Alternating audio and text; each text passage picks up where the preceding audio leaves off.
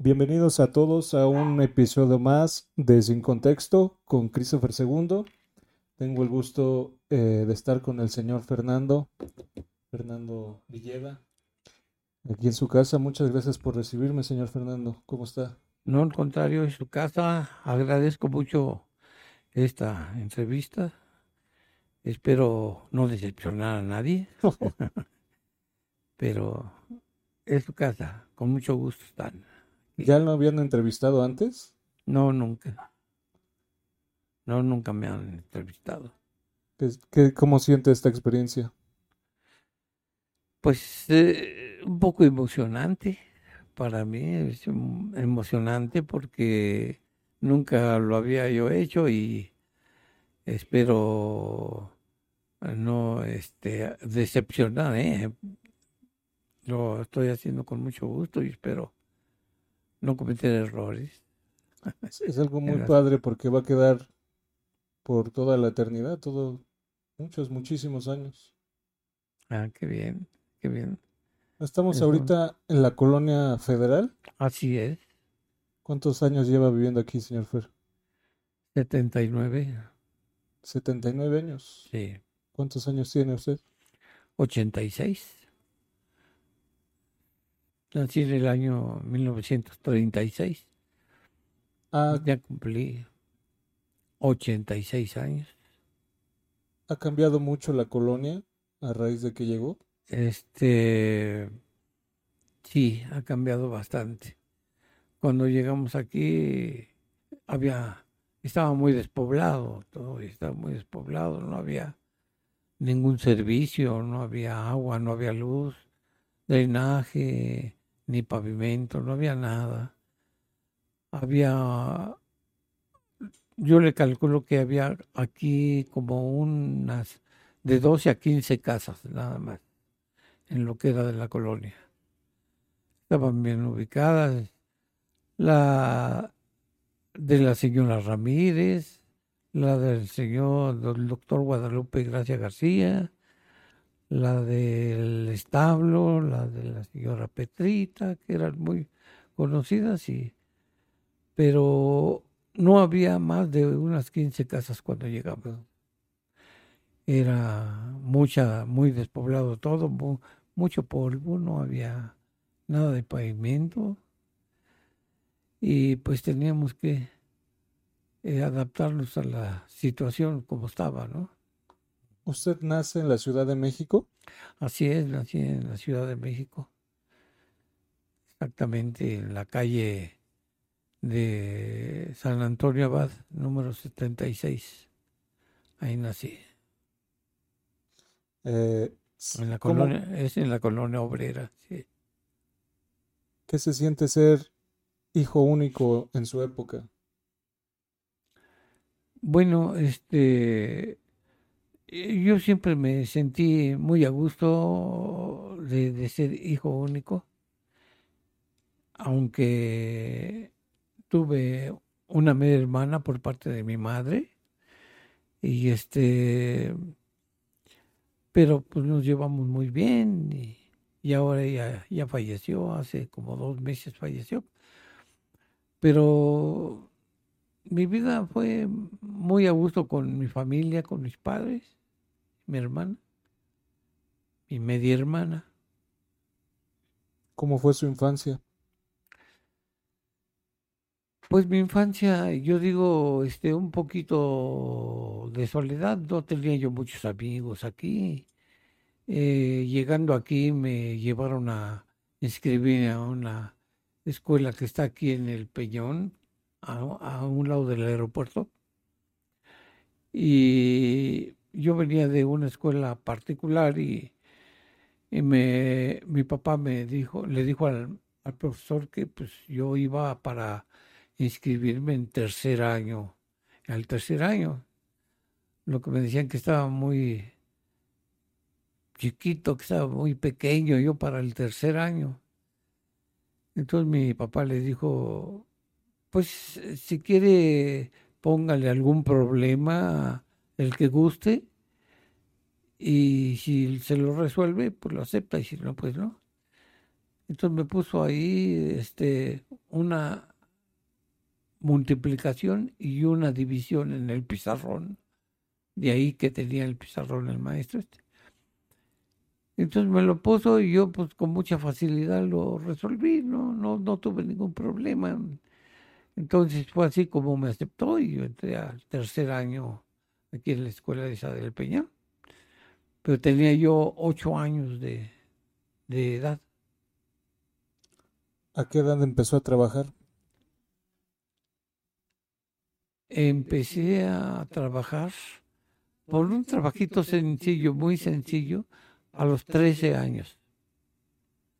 A los 13 años, una persona que era vecino hacía cochecitos de hoja de lata y, le pidió a mi papá si, si podía darme permiso de que yo le fuera a ayudar. Mi papá dijo que sí, pues fui y aprendí varias cosas. El señor era este, muy curioso para hacer todo su, trabajo que hacía de unos cochecitos de lata, los hacía de las latas sobrantes, de latas de chiles, de, de todo lo que, que se hacía en latas. Y las enderizábamos, las ponemos en un modelo, aprendí a soldar, aprendí a pintar, y pues construíamos nuestro trabajo en una semana, hacíamos como una ocho docenas de, cochecitos y los llevábamos a, al lugar que él ya tenía predestinado para entregarlos ahí en la en el mercado eh, de la Merced había un, un lugar donde ya tenía la entrega predestinada y Ahí los llevábamos cada ocho días. Mi sueldo era de 29 pesos. de aquel entonces. De aquel entonces. Y yo se los daba a todos a mi mamá. Me daba el sueldo y, y a mí me daban luego dinero para irme a, el domingo a nadar. A mí me gustaba mucho ir a aprender a nadar porque me gustaba, pero no, no sabía yo ni había quien me enseñara ni nada. Y me iba yo caminando a un balneario que, que está pues como a unos tres kilómetros de aquí. Se llama el balneario olímpico, todavía existe ese balneario. Y pues de ese dinero que yo le daba a mi mamá, ella me daba dinero para que yo pudiera y pagara mi entrada y para tomar un una tortita y un refresco, comía yo. Eso era cada domingo. Así lo hacía. Sé que tuvo, bueno, dígame más bien, ¿qué le viene a la mente con el nombre de Yuli? Yuli. Yuli para mí fue el amor de mi vida. Eh, estuve enamorado eh, pero profundamente de ella. Eh, la quise, pues, exageradamente, todo estuve enamorado y la quise tanto hasta, el día de su muerte. Pues creo que fuimos, y no una pareja ideal, sí, un buen matrimonio y, y convivimos muy bien. Eh, yo, yo pienso que puedo platicar algo de él. Cuando yo estaba tan enamorado de ella, y creo que ella de mí era, era correspondido, entonces yo le dije a mi esposa, Julie, quería proponerte algo, a ver si podemos hacer un, compromiso. Yo quiero decirte que, que pues ya aparentemente nos conocemos mucho, nos besamos, nos abrazamos, nos amamos mucho, pero cuando nos casemos, que es lo que yo deseo, lo que yo deseo, este, van a salir cosas que a lo mejor no nos parecen del uno y del otro. yo quiero proponerte, proponerte algo y decir que si a ti te parece que yo estoy actuando de alguna manera que no me, que no está bien, tú me digas que estoy mal y yo no me voy a molestar eh, y voy a tratar de corregirme y viceversa cuando yo sienta que, que hay algo que no me parezca muy eh, bien de ti o que creas que estás en un error, porque hay veces que se cometen errores que uno no se da cuenta. Yo decírtelo y tú no te vas a molestar. Tú no te vas a molestar. Yo quiero que me digas si quieres hacer ese compromiso ahorita que estamos solteros, antes de casarnos, pues como una propuesta para ver si con eso sobrellevamos bien nuestro matrimonio. Y ella, ella me contestó que estaba de acuerdo. Estaba de acuerdo y hicimos ese trato, un trato, un compromiso.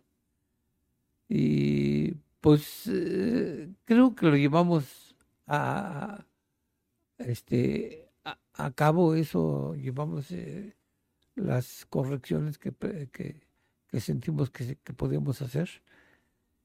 Y este y probablemente eso ayudó al matrimonio a llevarnos bien. Me voy a regresar un poquito. ¿Cómo la conoce? Yo la conocí por ella era prima de la novia de un amigo. Entonces, este, pues ahí yo aquí tenía muchos amigos, muchos amigos aquí en la colonia. La famosa palomilla.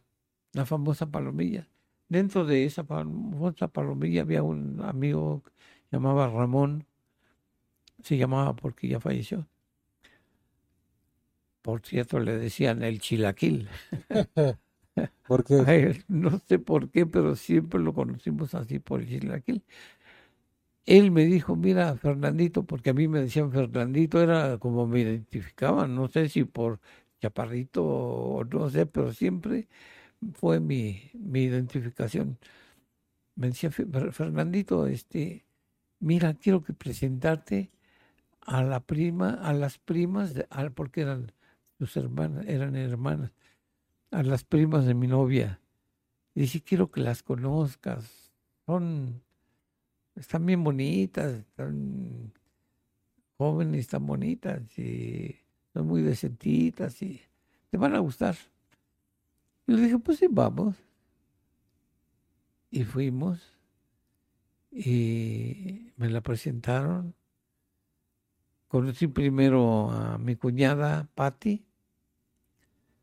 La vi. Me gustó también mi cuñada Patti. Me, gustó, me, gustó. Me gustaban sus ojos. Y, pero después enseguida conocí a mi esposa. Y mi esposa este, pues me gustó un poco más. Y, eh, y yo, pues, eh, las invitamos a salir, a dar una vuelta y todo. Y, y ya fue donde hubo la propuesta de que si quería ser mi novia y todo. Y aceptó y comenzamos a salir. Eh, yo, yo era, la verdad puedo decir. Lo que quieras. Mm, Eso es fácil. Era muy noviero. Para entonces yo tenía otras dos novias en otro lugar. Pero ya cuando, cuando conocí a Yuli, este, se desvaneció todo aquel eh, gusto por las otras muchachas y, y las terminé de muy buena forma, con mucha táctica, muy buena forma. Las terminé y este les di muchos consejos y todo y porque eran buenas muchachas, eran bonitas, buenas, buenas muchachas, jovencitas también. Pero este Yuli pues sobrepasó todos esos eh, gustos que tenía por las otras señoritas y y me vino un enamoramiento muy profundo, muy profundo. Yo sentía así como en el pecho, en el estómago, no sé. Cada vez que la veía era un gusto y comencé a enamorarme profundamente de ella. La quería llover en la mañana, en la tarde, en la noche, a todas horas quería yo verla. Y este, y nos hicimos novios por cinco años, cinco años. Yo este, comencé a, le propuse ya matrimonio. Fue una... ¿Se acuerda cómo le propuso matrimonio? Sí, sí, sí me acuerdo. Eh, había, había habido un enojo, un enojo, por parte de ella, porque ella me dijo que yo iba, fui por ella a su trabajo y pensó, salimos de su trabajo y íbamos caminando por la calle de Xola y Amores. Y entonces este, venían unas muchachas en sentido contrario y ella dice que, que yo la solté de la mano. Y ese fue todo su, enojo, pero yo no sabía por qué se había enojado. Y comenzamos a, caminar y yo le dije, ¿por qué te enojaste? ¿Por qué? Y no sabía yo. Entonces caminamos y caminamos y este y llegamos al lugar. Yo no tenía auto entonces tomar el camión y le digo, pues si no me dices, ¿por qué? Pues no sé, quiero que me digas por qué te molestas. Entonces ella me dijo, no me contestó. Y se venía el camión que, en que se iba a ir. Y este, pero había camiones de primera y de segunda. Entonces yo dije, en ese de camiones de segunda, en ese no nos vamos a ir, nos vamos a ir en el de primera. Y que se dirige hacia el camión y le dije, si te vas, le digo, entonces sí me voy a enojar yo. y que se va y que se sube y que se va en el camión ese y yo me quedé así pensando, ¿qué hago? ¿Qué hago? Se fue y también tengo que cumplir lo que le dije del, enojo. Dije, iré a ver a, a, las otras, a las otras muchachas que había yo terminado, las iré a ver. Y me quedé así pensando mucho tiempo y cuando siento, ella me toca el brazo y yo volteo a verla me dice, no traigo dinero para el camión. Entonces yo me sonreí y uy, que se enoja, dice, también puedo caminar. Y se dio la media vuelta y se fue. Entonces yo la seguí, no, Yuli, no te enojes, yo no sé ni por qué estás enojada. Mira, dime. Y, le rogué, rogué, cuidado, cruzamos la calle de Avenida Cuauhtémoc. Y ya íbamos caminando y no me hacía caso, no me contestaba y caminé y caminé. Y caminé hasta que la sujeté del brazo y que paró el taxi y nos vinimos a su casa. Cuando llegamos a su casa me devuelve un suéter que tenía mío y con eso ya me daba diciendo que ya, ya con eso ya estábamos terminando nuestra relación de novios. Entonces, este, yo lo tomé ya muy en serio eso y pues vine a la casa, yo la quería muchísimo, entonces ya. Y un día estaba yo con mi mamá y comencé a llorar. Y me dice, ¿por qué lloras, hijo? ¿Terminaste con tu novia? Le digo, sí, ya nos enojamos. Dice, no te preocupes, si se quieren, van a volver. Le digo, no, mamá, ya no. Entonces, este, Así quedó la cosa. Y en el trabajo sabían también que yo la amaba mucho con toda mi alma. Y mis amigos que trabajaba el compañero mío y mi jefe sabían. Y pasó una semana y yo sufría porque pues, yo no la dejaba de ver ni un solo día. Y ya tenía una semana que no la veía cuando sonó el teléfono. Y me dice mi jefe, Fernando, novia me da, me da el auricular para que contestara yo. Y yo sentí así en el estómago una emoción así. Y me dice, Fernando dice, ¿puedes pasar por mí? le digo, no, voy, voy a trabajar tiempo extra. Le dije yo. Dice, bueno, vienes en la noche, a la hora que puedas, a mi casa. Digo, está bien. Entonces yo saliendo del trabajo, lo que hice fue y compré un anillo de compromiso. Compré un anillo de compromiso y, y este y llegando a su casa, pues nos abrazamos.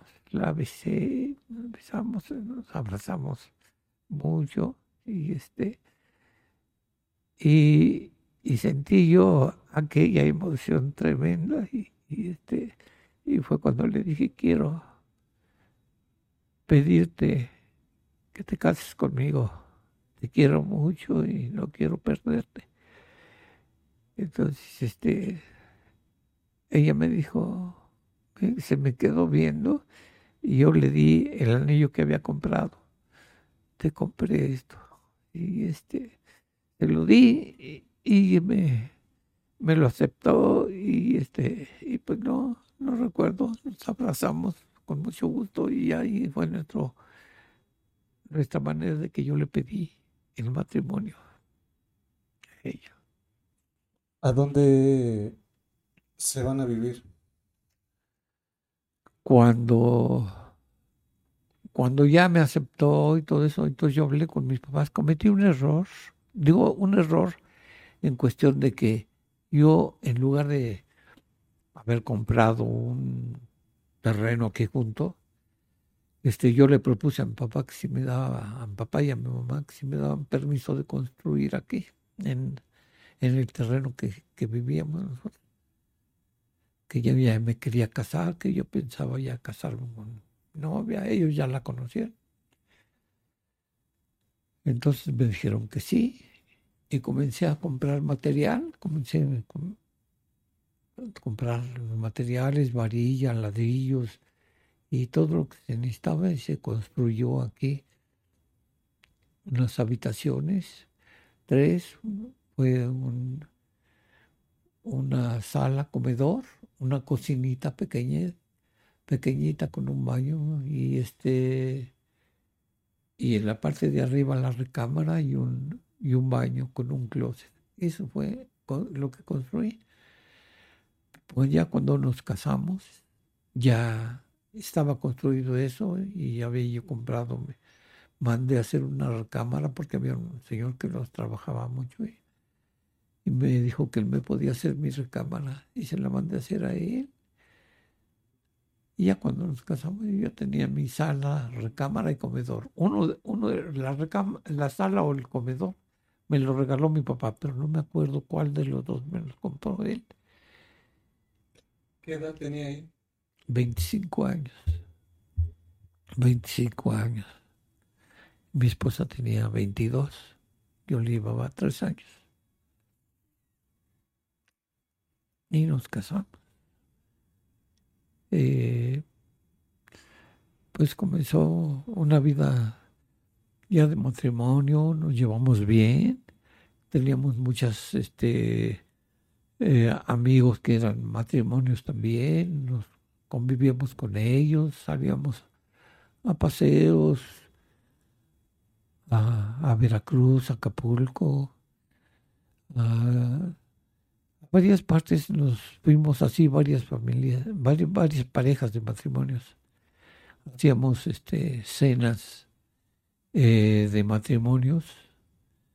Este, cada quien llevaba a las señoras un, un guisadito para cenar y, el hombre llevaba una botella que nunca se acababa porque éramos, éramos como, como 10 o 11 éramos como 10 o 11 y pues eran 11 botellas, no nos sacábamos. Pero hacíamos una convivencia este, ya programada y cada vez le iba, iba tocando a, un, a uno de, de cada una de esas parejas. Y hasta la fecha conservo amistades. Muchos ya fallecieron. Muchos ya fallecieron y pues soy de los pocos que ya sobreviven a esa época.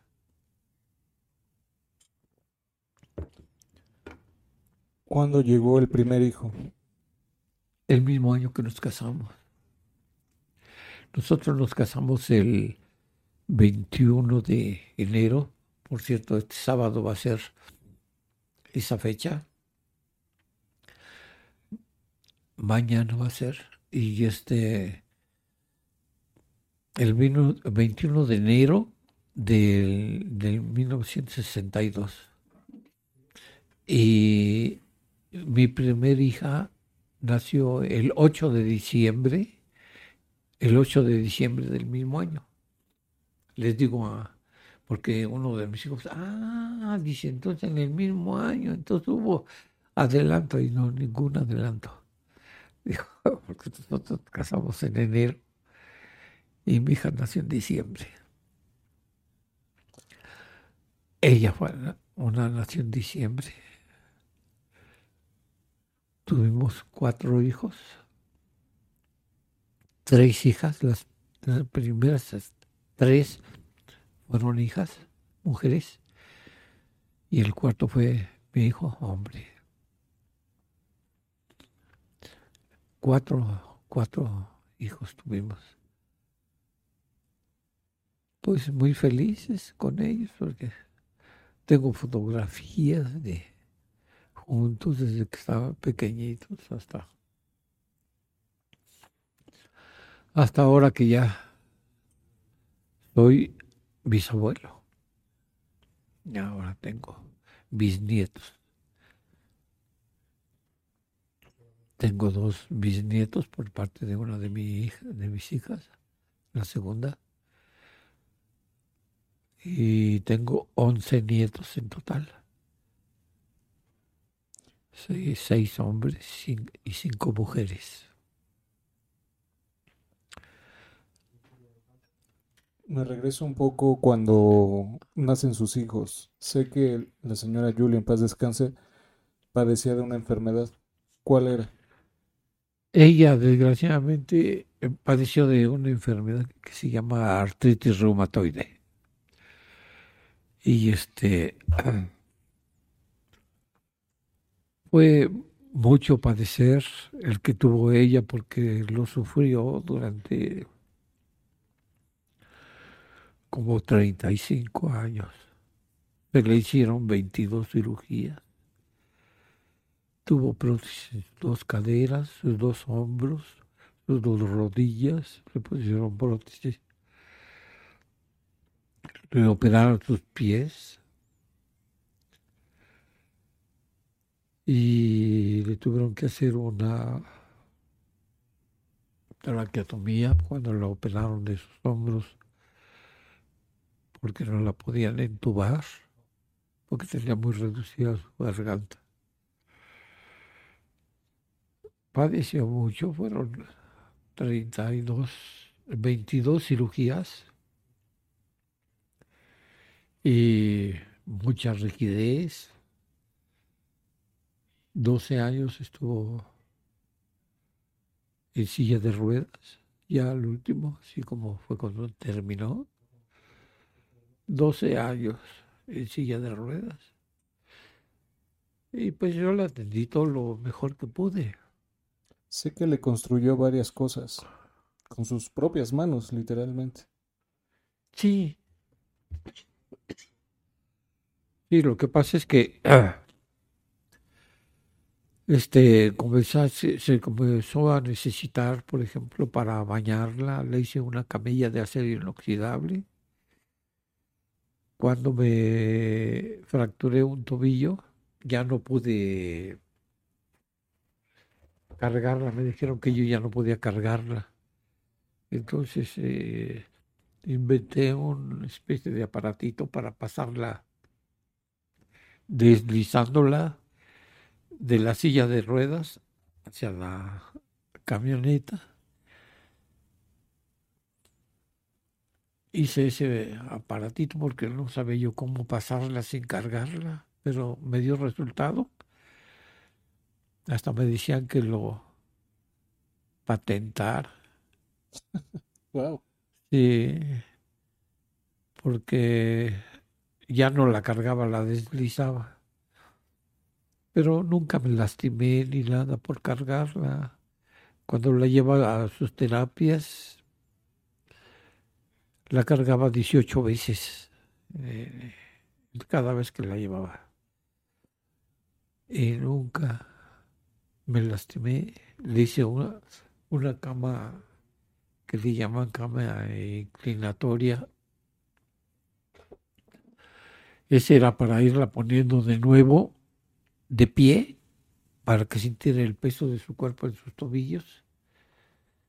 Se la hice, le hice una cama, me fijé cómo estaba hecha ya, eh, eléctricamente se inclinaba, pero yo se la hice aquí con, con un gatito de, de coche de Volkswagen, con eso se la hice para que se inclinara.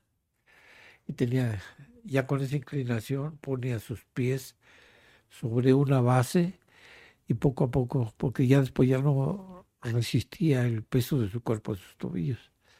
Y con eso era una terapia para, para eh, poco a poco eh, dándole otra vez la fuerza a sus tobillos para que la resistiera hasta ponerla a, a 90 grados. Y le hizo una plataforma para que diera la camilla, la altura, la, la silla de ruedas, perdón, la silla de ruedas diera la altura para se emparejara con la camioneta y poderla deslizar en lugar de cargarla.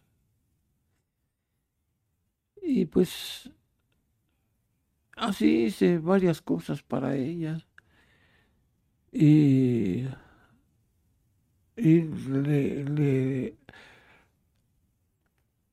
le hacía este todo lo que podía para ayudarla a que no sintiera tanto dolor.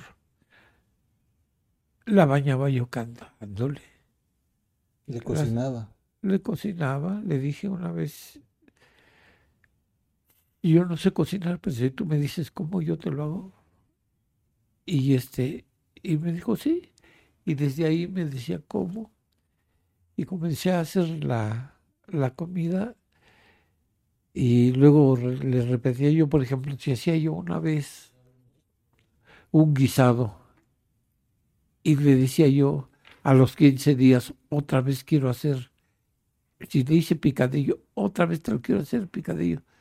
Pero lo hacía yo, ya no me acuerdo otra vez, cómo me dices otra vez, pero lo que hacía yo es que quería yo que me repitiera para que ella se sintiera eh, todavía necesaria, todavía importante, importante y este y, y, y, este me volví a repetir cómo se hacían las cosas para que se sintiera no importante sino necesaria.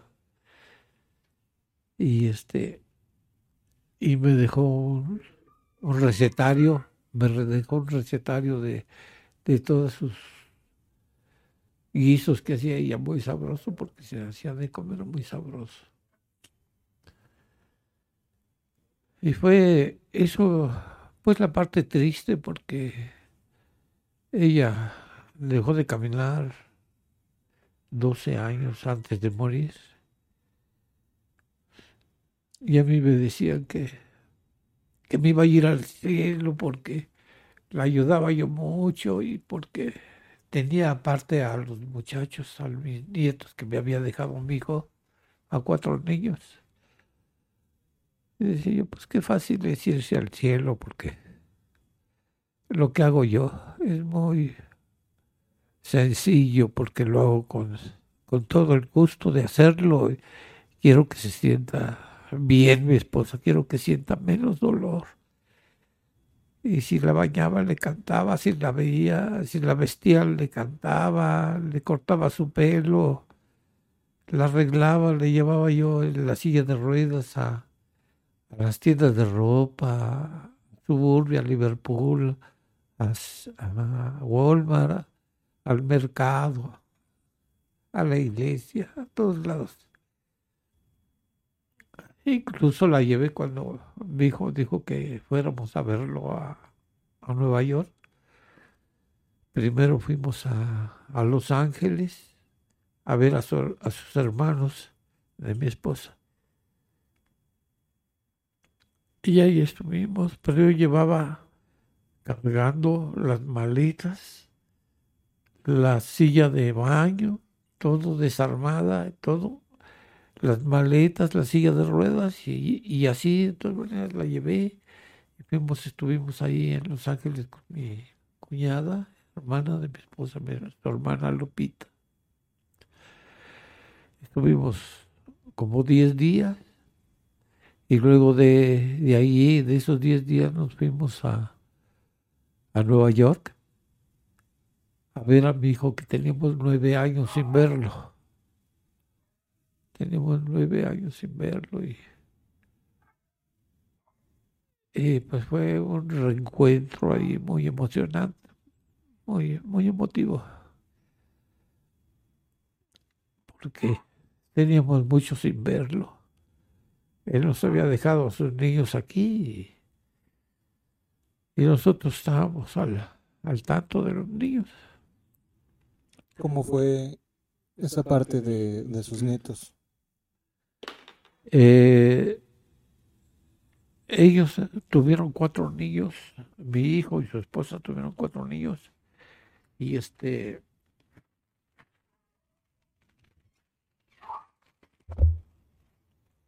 y ella falleció a los 32 años, creo, muy joven. Mi hijo se quedó sin trabajo. Se quedó sin trabajo y este y decidió irse a trabajar a Estados Unidos y me dijo, papá, te puedo dejar a mis hijos dos años, quiero ir a hacer algo de dinero allí y si regreso, y, dos años regreso y ponemos un negocio o algo. Y le dije, pues está bien, hijo, ve nada más que fíjate cómo me dejas tu mamá, acaba de dejar de caminar y la tengo que manejar en silla de ruedas. Y me dejas cuatro niños. aquí. Pero, pues estuvo bien. Me ayudaron mis hijas, me ayudó mi cuñada. Me ayudó mi cuñada un año con los dos niños chiquitos. Ya se la nariz. Y este, y ya después del año, pues ya tuvieron, este, eh, me los trajo y ya entonces ya tuvimos a, a los cuatro. Entonces yo, pues, todos los días pues, tenía yo, tenía que bañar a cinco. Bañaba yo a los cuatro niños, a mi esposa, llevarlos a, a la guardería primero, luego a, al kinder y luego con las comidas. Ya cuando te salían pues ya querían comer y, y todavía no tenían la comida. Y, y mi hija me- mis hijas me ayudaron me traían de comer para ellos para todos. Dos días cada una me traía de mis hijas y este, así que seis años estaba asegurada la comida. Y este, y así fue, poco a poquito, ya después yo ya me, me comencé a enrolar bien a, hacer de la comida yo y todo. Y pues así fueron los últimos 12 años que mi esposa estuvo con nosotros, pero ella ya no caminaba pero sí fueron sus cirugías, 22 cirugías, las que le hicieron.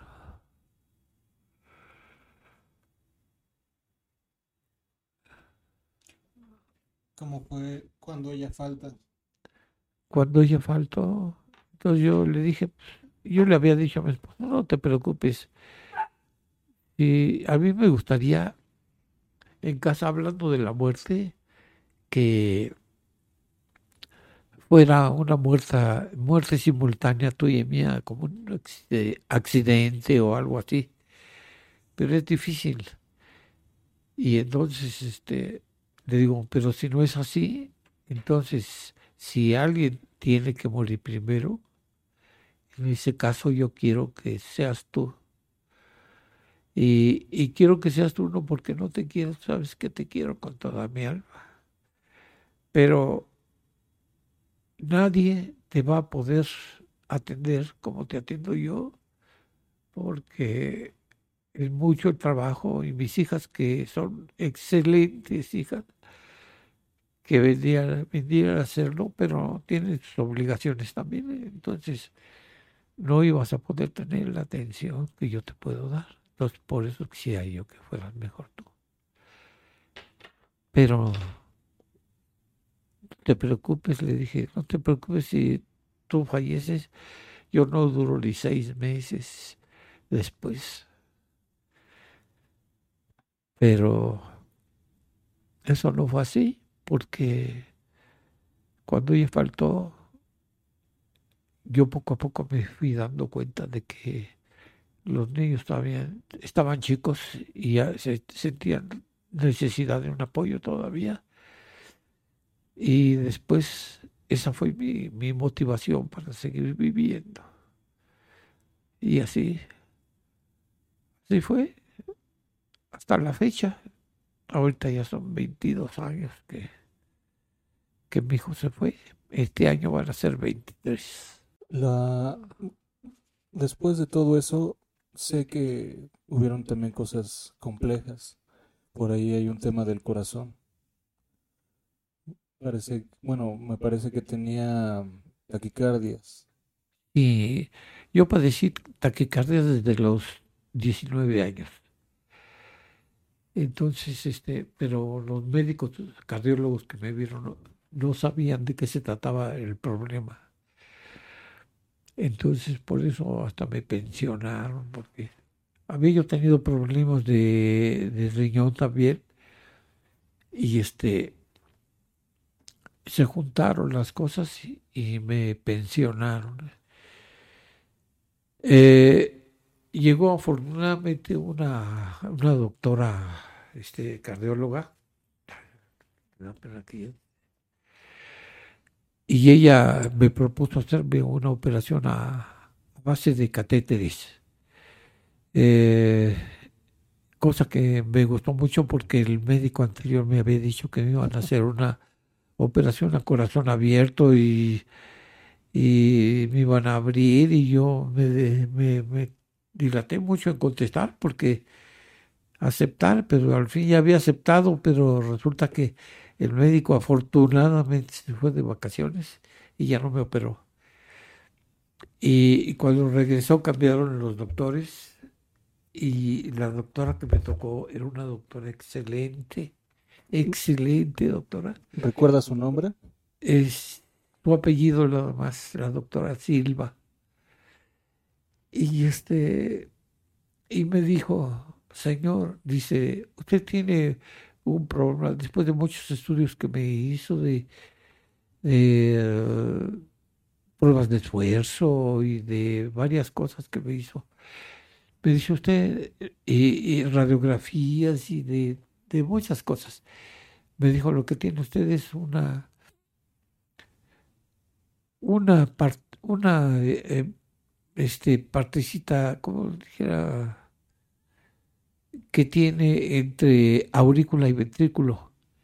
Y cuando le llega la corriente, el pulso que le llega al ventrículo para contraerse, le pasa la corriente, así como, como pasar la corriente, se la pasa al ventrículo y es cuando entra en taquicardia, porque se contraen los dos al mismo tiempo, porque le pasa la corriente. Y deben de contraerse alternadamente, uno primero y otro después, uno primero y otro después. Y, y al contraerse los dos al mismo tiempo, porque le brinca la corriente allí, se contraen al mismo tiempo y entonces en taquicardia el corazón porque siente que algo no está bien. Entonces le vamos a hacer a usted una, este, una operación que le vamos a quitar por medio de cateterismo, este, este, esa, esa membranita, una membranita, la vamos a quitar. Y la y, este, me la hicieron. Y afortunadamente con una suerte fabulosa me quitaron esa membrana y desde entonces ya no me volvió a dar una taquicardia. Fue el día primero de septiembre de 1999. Desde entonces ya no me volvió a dar una taquicardia ni me volví a, a tomar ni una sola pastilla para el corazón. Me impresiona mucho la memoria que tiene y la que se acuerda de las palabras y fechas. Es muy difícil acordarse tan, tan gráficamente. Sí. Y sí, esa, lo que se me pasó a decir que era una electrofisiología con ablación. Se llamaba, dice ablación, quiere abatir quiere decir abatir, quitar. Entonces le vamos a quitar esa membrana y, de, y, ya usted tiene un corazón sano. Y a mí me dio miedo cuando me dijo, ya no tiene usted que venir hasta que terminaron nuestra relación de médico-paciente. Y yo le dije, no, doctora, aunque sea vengo cada seis meses, porque a mí me daba miedo no volver ahí. Dice, pues, si quiere venir, venga a saludarme nada más, porque usted ya no tiene nada en su corazón. Tiene un corazón sano y, y ahora ya no tiene para qué venirme a ver como, como paciente. Y así fue. Lo hizo y lo hizo exactamente. Me dijo que había tenido un 95% de éxito la operación que me hizo y los médicos que estaban al lado mío me felicitaron, se emocionaron, me dijeron que qué bueno, me tocaron así de los hombros, y qué bueno. Y así fue ese, ese problema que se me quitó del corazón.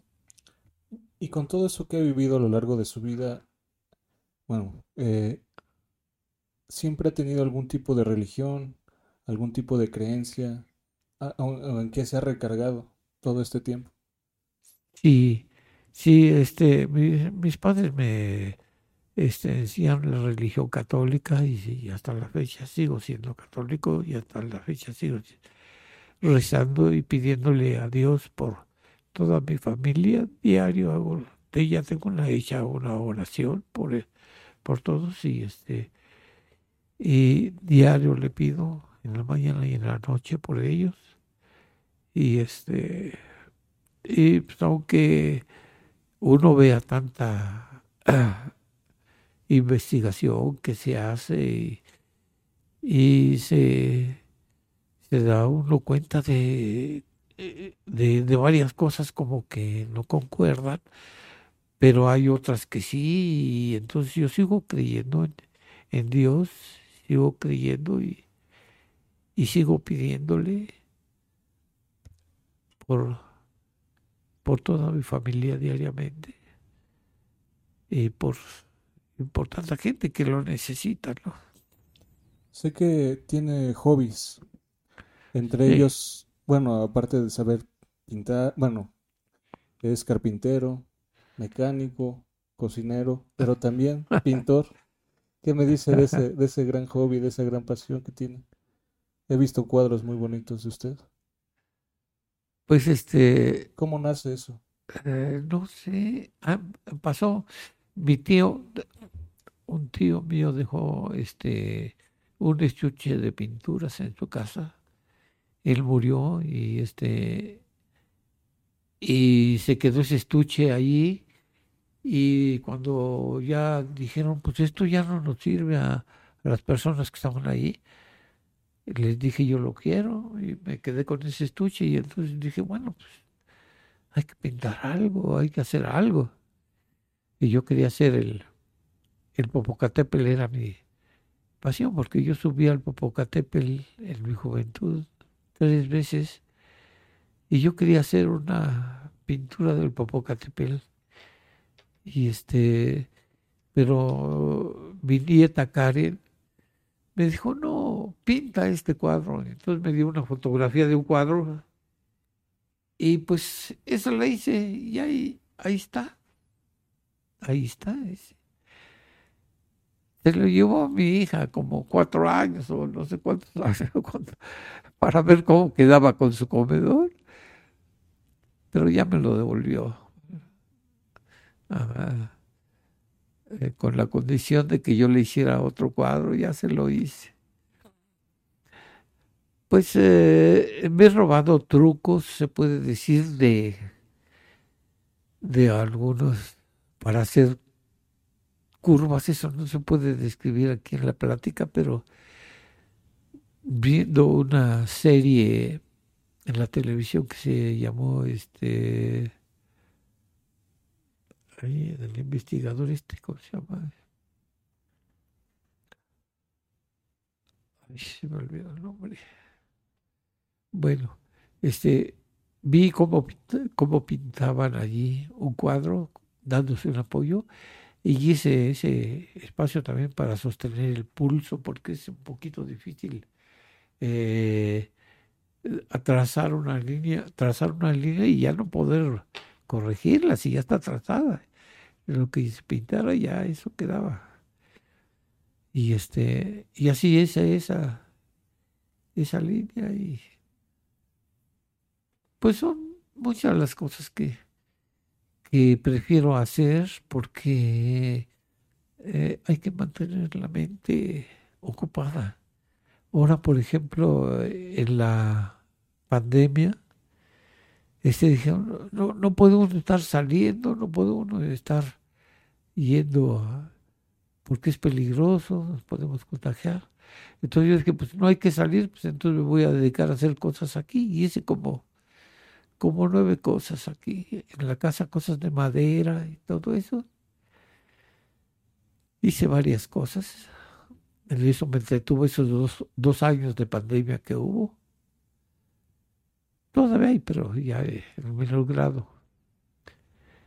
Y pues otro de mis hobbies también es el ajedrez, también me gusta jugar ajedrez. He hecho, eh, cuando trabajé en, eh, correos y telégrafos, hice cinco, este, ¿cómo se dice? Torneos. cinco torneos de ajedrez. Y nunca gané ninguno, pero, pero me gustó hacerlos éramos como unos 18, 20 cada torneo que hacíamos. Me quedó el gusto de ganarle a, a uno que ganó el, campeonato, pero me gustó, me dio el gusto de, de, de ganarle, un muchacho muy inteligente que era el jefe de la de tarifas de ahí de comunicaciones y transportes. esa vez yo sentí la fuerza de la gente, yo sentía que todos los demás querían que yo ganara. Y sentía yo que querían que yo ganara y le gané. Y le gané. Y este, no gané el, torneo, lo, ganó, lo ganó él, el muchacho que, al que le gané, pero se fueron a O sea que le ganó al campeón. Le gané al campeón. Desde antes de que ganara el, finalizar el torneo. Sé que también le gusta la poesía. Me acuerdo mucho un, un poema que alguna vez recitó. ¿Todavía se acuerda cuál es? Bueno, hay, hay este algunos brindis del bohemio que me gustan. Hay uno que dice, brindo por la esperanza, que a la vida nos lanza a vencer los rigores del destino. La esperanza, nuestra dulce amiga que las penas mitiga y convierte en vergel nuestro camino. Brindo porque mis versos, cual saetas, lleguen hasta las grietas formadas de metal y de granito, del corazón de la mujer ingrata que a desdén me mata, pero que tiene un cuerpo muy bonito. Parece que lo está leyendo, pero se lo sabe de memoria. Hubo otra ocasión que, porque entre todas las cosas yo hice teatro con, con unos, unas personas, unos amigos, y me vino a ver después de, de como 50 años uno, uno de los de los compañeros de teatro que hicimos, él, él hizo la obra y, me vino a visitar. Y nos dio mucho gusto vernos después de 50 años de ausencia. Y me preguntó, dice, oye, ¿te acuerdas de la obra que hicimos? No me acuerdo cómo se llamaba. Dice, ¿tienes todavía el libreto de eso? Dice, porque yo lo escribí. Le digo, no, no lo tengo pero me acuerdo lo que dije, una, una partecita que dije. Y dice, ¿cómo? Le digo, sí, porque yo en esa obra yo me moría y se escuchaba mi voz ya después de muerto. Y decía así mi voz, Clemencia, al igual que tu nombre eres el perdón vivificado, olvidas mi pasado y ahora si me quieres me das tu amor sin pedir el mío, y ciego de mí no te miraba, pero ya solo vivir al tío del poder de tu mirada. Eso decía yo, después de muerto. Lo escuchaba nada más.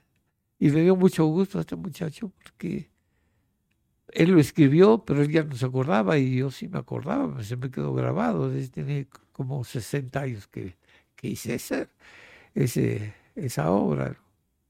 Pero me acuerdo nomás de ese pedacito. Hicimos como, como seis obras de teatro y lo hacíamos con el fin de, ganar un poco de dinero para la iglesia, porque no había iglesia, estaba muy, muy pequeñita la que habían hecho.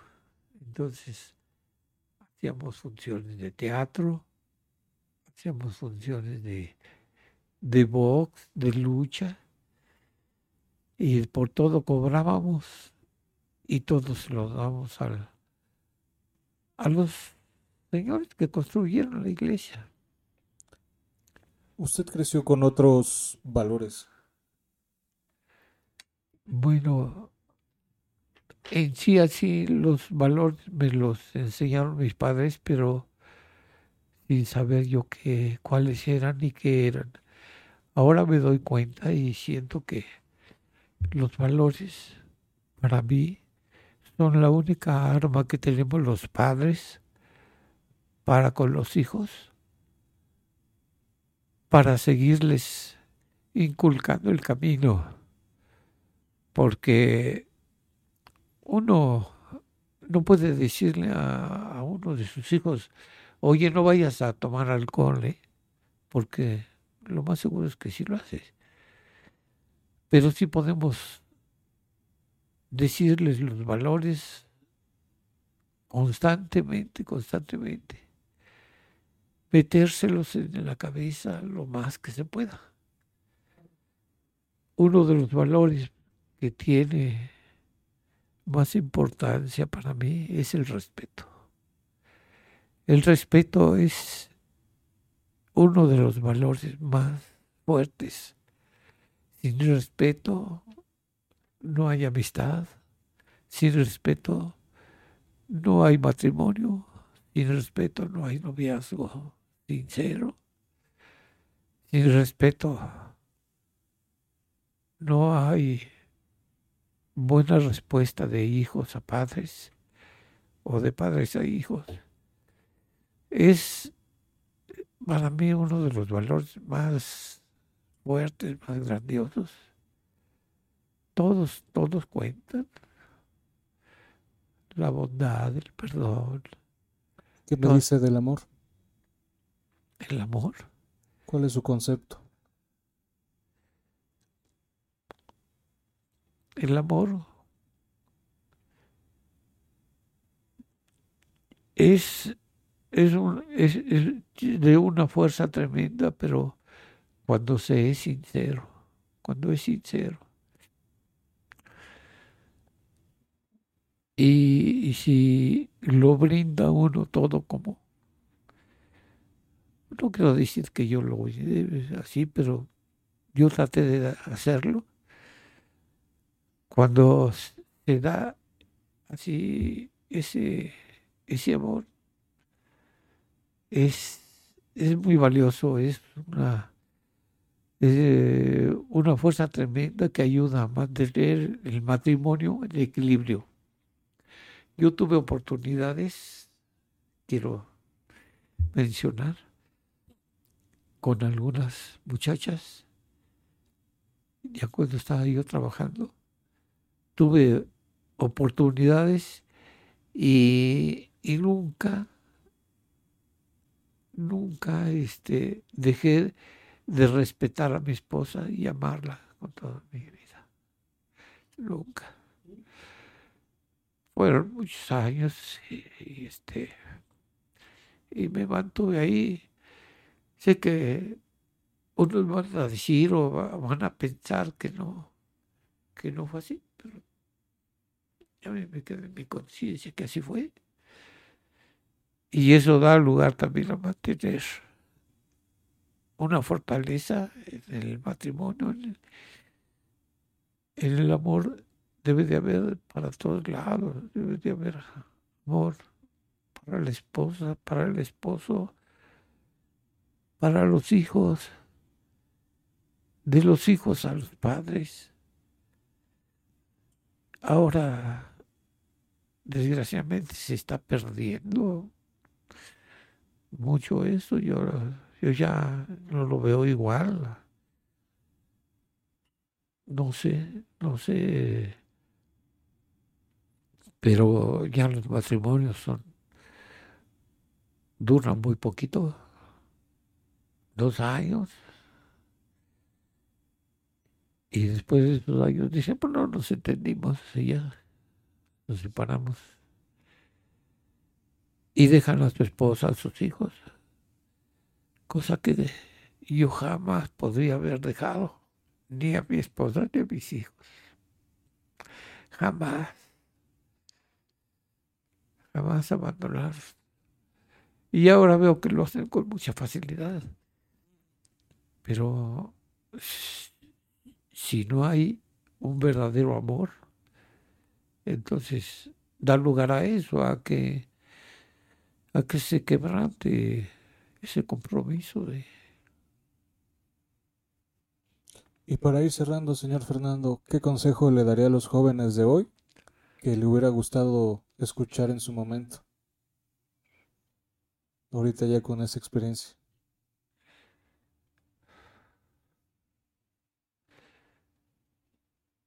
Pues eh, un consejo digo yo este que que sean sinceros,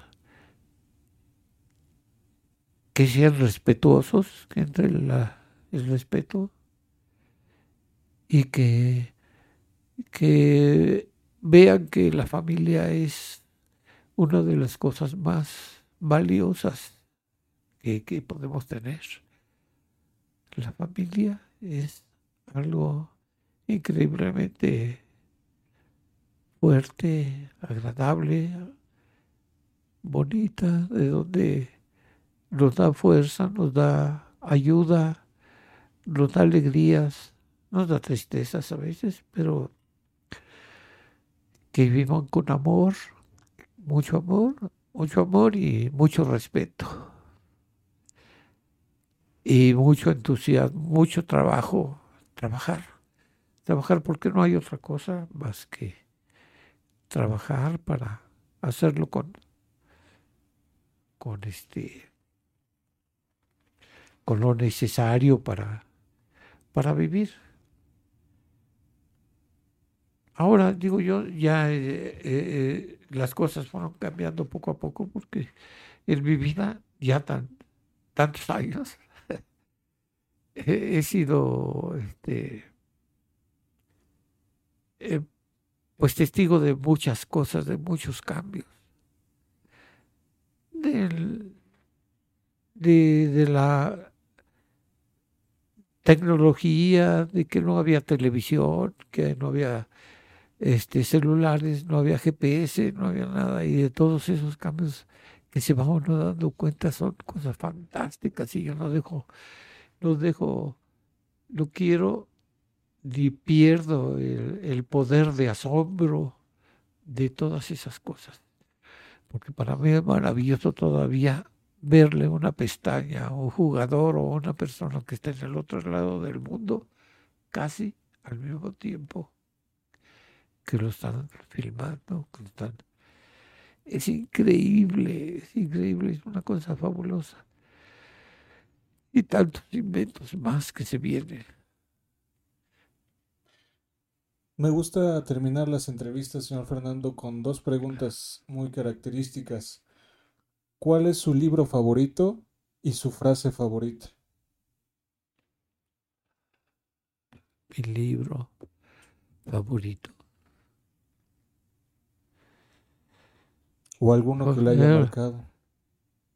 Ah, hubo un libro que me gustó mucho que se llamó La máquina del tiempo, de Orson Welles. Orson Welles. Y este y eso pues visto a manera de lo que lo ve él, se ven los cambios que y se ve en qué puede terminar el hombre también con tanta tecnología y, y automatización, porque todo se va haciendo más automático y va se va perdiendo el esfuerzo de pensar. Fue la máquina del tiempo, e, el libro. Pues lo leí hace muchísimos años. ¿Y su frase favorita?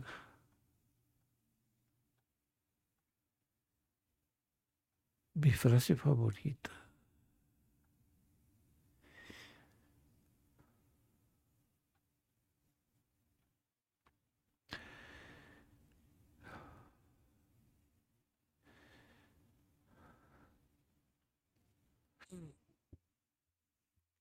No es mi frase favorita, pero yo diría, ámense mucho y respétense también.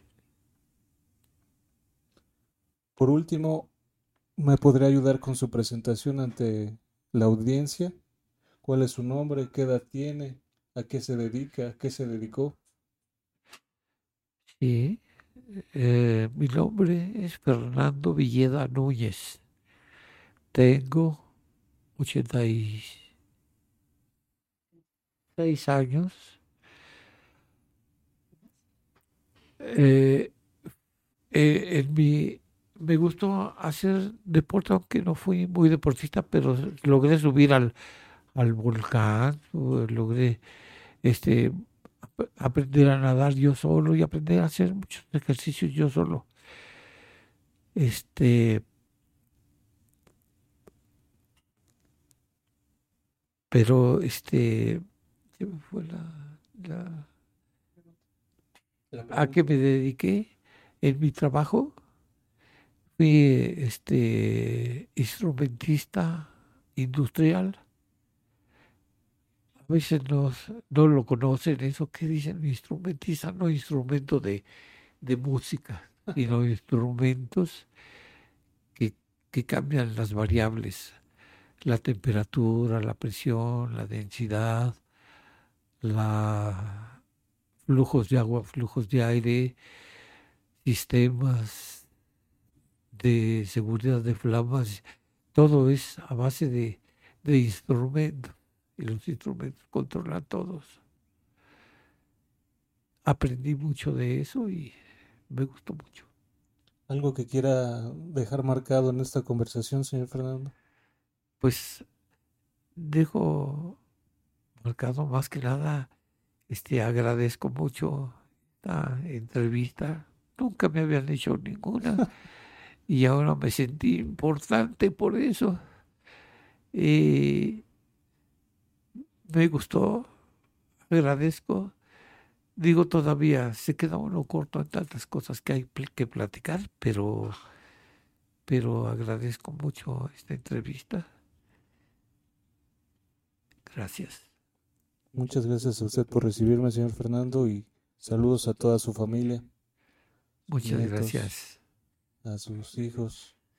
Mi hija hermosa pachadora que nos que presumo por donde quiera mi hija conoció el desierto hija, aquí ya fue a, fue este, a tantos países fue a España fue a la iglesia que le dije fue a tantas partes